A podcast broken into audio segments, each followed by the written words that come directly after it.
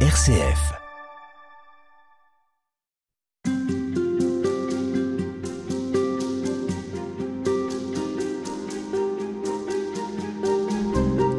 Ceux qui connaissent le père Caffarel finiront par vous dire qu'ils sont membres des équipes Notre-Dame, un mouvement que ce prêtre a créé pour accompagner les couples à vivre leur vocation. Nous sommes en 1939 et c'est à l'époque assez novateur. Oui, les couples sont invités à être une force pour le monde. Oui, les couples par le mariage ont une véritable vocation.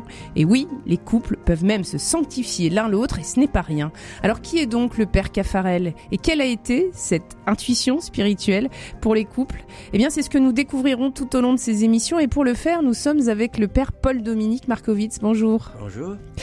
Vous êtes dominicain à Strasbourg. Vous travaillez actuellement à la béatification du père Henri Caffarel depuis 2006.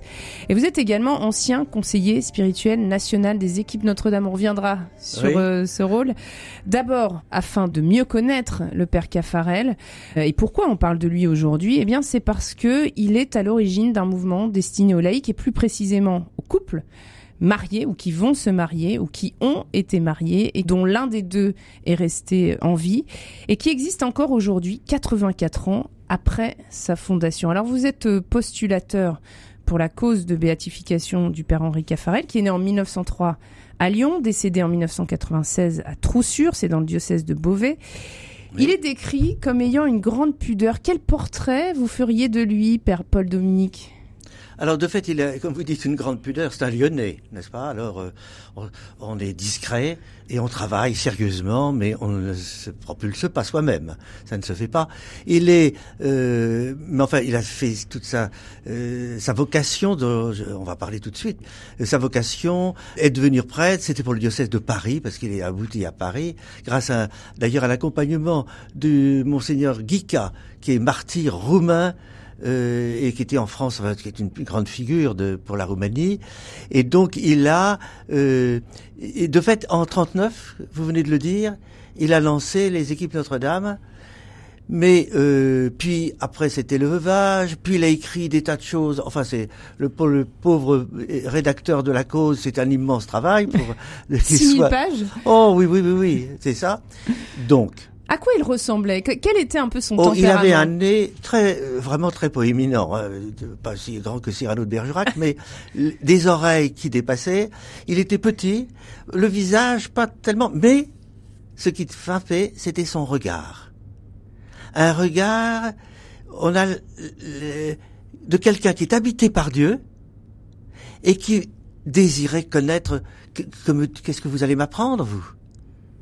Et la personne, c'est avec beaucoup de, de, de respect, se sentait rejoint au fond de d'elle-même par le par le père Caffarel qui lui vivait profondément de l'amour de Dieu. Et c'est tous les témoins racontent ça. Un homme qui écoutait? Un homme qui écoutait et qui en même temps cherchait, pas seulement qui recevait, mais aussi qui cherchait avec l'autre. Euh, Qu'est-ce que vous vivez avec Dieu? Parce que Dieu, c'est ma passion, dit le- dirait le père Caffarel. Ça, ma passion, ma respiration, c'est c'est Dieu, dit-il. Hein On comprend qu'il a une, euh, aussi une forme de créativité.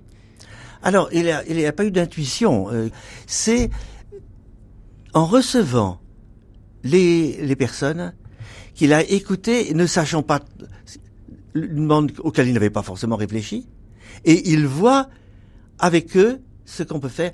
Cherchons ensemble. C'est vraiment Mm. très important. Et puis peut-être un dernier mot sur euh, son exigence? Ah oui, soyez exigeants, vous ne serez jamais déçus. C'est une formule qu'il répétait tout le temps. C'est-à-dire, et, et- et c'est magnifique, il faut aller jusqu'au bout, il ne faut pas baisser les bras, il a une volonté, et de fait, quand on est pris par Dieu, il faut aller, on peut pas s'attarder en chemin, il faut aller droit. Quand on aime quelqu'un, on va jusqu'au bout. Eh bien, c'était ça, lui, aussi bien vis-à-vis de Dieu que vis-à-vis des, des, des personnes qui l'entouraient. Il faut aller jusqu'au bout de, de sa vocation, de l'amour qui nous est donné. On peut pas d'ailleurs, si on aime tellement, euh, on va pas rester en chemin.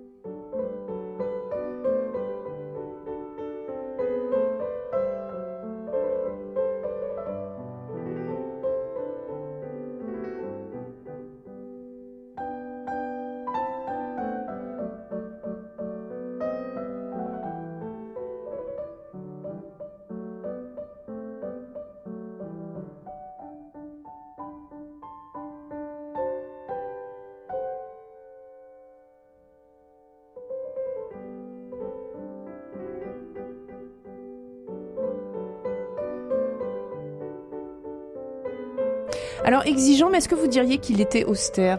Parce qu'il semble très sérieux. Oui, oh oui, il semblait très austère, sérieux. En réalité, il, est, il pouvait très bien rire. Euh, il a été enflammé lorsqu'il est allé au Brésil par les matchs de foot. Il a fallu qu'il. Euh, ah, c'était surprenant parce que c'est pas. On n'imagine pas. Non, on n'imagine pas tellement. Ce, on n'imagine pas. Et, et mais en fait très chaleureux.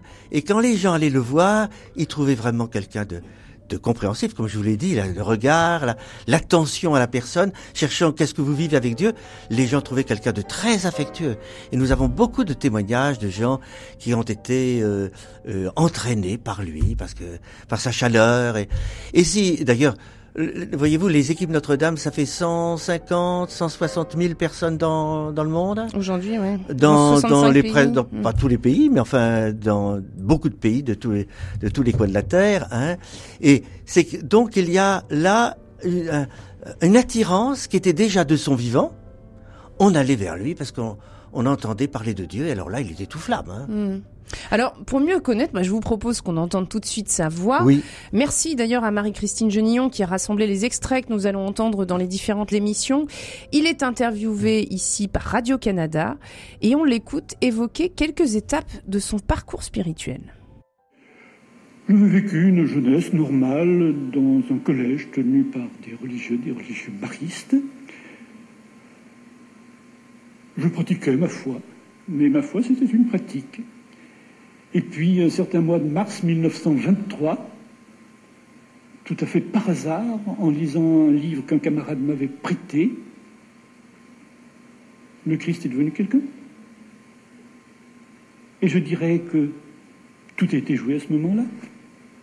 Il a été pour moi tellement quelqu'un que je ne me suis même pas un instant posé la question de savoir si je pouvais le suivre sur des voies diverses, aussitôt a surgi cette pensée de cette route sacerdotale pour le suivre, pour le trouver, parce que on le rencontre.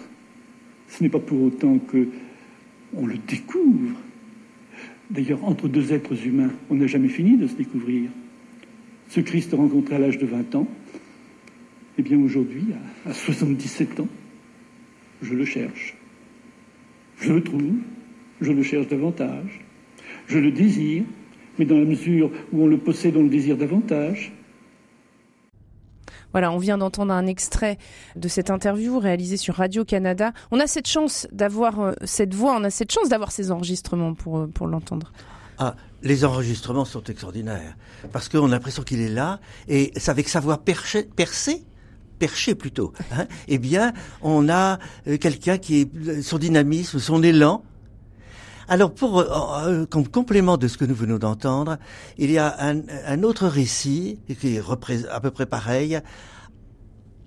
À 20 ans, Jésus devint quelqu'un pour moi. Oh, rien d'extraordinaire. J'ai su que j'étais aimé et que j'aimais, et entre lui et moi, c'était pour la vie. Tout était joué. Alors c'est intéressant parce que j'ai su que j'étais aimé et que j'aimais la réaction de beaucoup de personnes qui ne connaissent pas le Caffarel, le père Caffarel, disent mais c'était une déclaration d'amour. Donc j'ai su que j'étais aimé d'abord et que j'aimais en retour, mais ça c'est le récit des couples.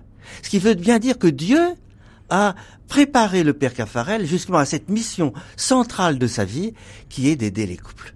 Et donc, quand les couples viendront le voir, mais ils diront, mais, mais moi, j'aime Dieu, je sais ce que c'est que l'amour. Alors dans ce texte, il dit aussi je pratiquais ma foi, mais ma foi c'était une pratique. Alors ça veut dire que il découvre aussi là que le Christ, c'est quelqu'un qu'on rencontre. Il le dit bien après d'ailleurs, qu'il y aura comme une ligne de démarcation après ce mars 2023. Il, y a en effet une ligne de démarcation et euh, est-ce que vraiment c'était simplement un peu extérieur? C'est peut-être vrai, hein. Mais si le Seigneur lui apparaît, lui, parle comme ça, dans le cœur, rien d'extraordinaire. C'est que vraiment il y a déjà une, une, la terre est bonne pour recevoir cette visite, cette rencontre, et, et que l'amour, l'amour était déjà en lui. Quand il dit je le cherche, je le trouve, je le cherche davantage, je le désire, est-ce qu'on peut dire que ça finalement c'est un peu le développement spirituel de toute sa vie? Oui, comme c'est de euh, de tout couple. et que de tout chrétien. On, au fur et à mesure, c'est pas parce qu'on a trouvé qu'on a tout découvert et que donc il faut chercher encore. Saint Augustin dit ça, n'est-ce pas? Il faut chercher et je, de, euh, je cherche, je trouve sans cesse. C'est le chemin de Saint Augustin aussi. Et donc c'est une règle fondamentale pour la vie chrétienne et pour les couples qu'il appellera après des chercheurs de Dieu. Chercheur de Dieu, c'est aussi ce qu'est le Père Caffarel. On va suivre euh, son œuvre tout au long de ces émissions. Merci beaucoup, Père Paul-Dominique Markovitz. On vous retrouve demain. À bientôt.